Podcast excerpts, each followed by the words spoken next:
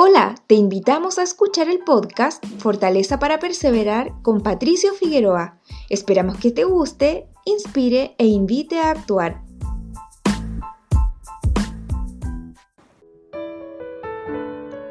El profeta Binadí dijo que Dios descendería entre los hombres para redimir a su pueblo, que tomaría la forma de hombre y se sujetaría a la voluntad de su Padre, sufriría las tentaciones pero no cedería a ellas, sería humillado, azotado, repudiado, pero aún así realizaría grandes milagros entre los hombres.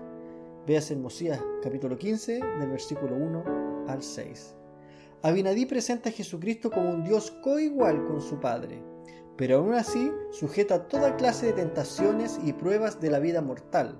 Luego añade, abro cita, sí, según dijo Isaías, como la oveja permanece muda ante el trasquilador, Así él no abrió su boca. Sí, aún de este modo será llevado, crucificado y muerto, la carne quedando sujeta hasta la muerte, la voluntad del Hijo siendo absorbida en la voluntad del Padre. Mosías capítulo 15 del versículo 6 al 7. Jesucristo no estaba bajo los privilegios de la deidad, no recibió un mejor trato, ni gozaba de privilegios por ser el Hijo de Dios, sino que voluntariamente se somete a la voluntad de su Padre gracias a esa condición mortal de Jesucristo, permitió que se mostrara vulnerable ante sus seguidores. En algunos pasajes de las Escrituras se menciona a un Jesús con un alma triste, o a un Jesús que llora, o a un Jesús que se presenta cansado y sediento. Esa vulnerabilidad lo acerca a la gente y lo muestra con una expresión de humildad, transparencia y autenticidad.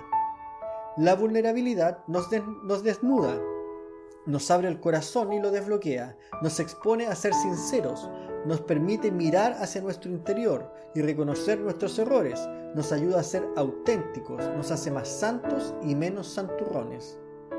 Te invito a experimentar la verdadera sanidad que proporciona la vulnerabilidad. Es eso lo que requiere el Salvador de ti, santos vulnerables y accesibles, sin máscaras, sin fachadas, sin miedos a mostrarse tal como son, que enseñan sus cicatrices y permiten que otros vean cómo Dios las sanó. Si lo haces, te prometo que se liberará el poder de Dios en ti, se revelará tu verdadera fortaleza, la cual impactará y alcanzará a los que te rodean.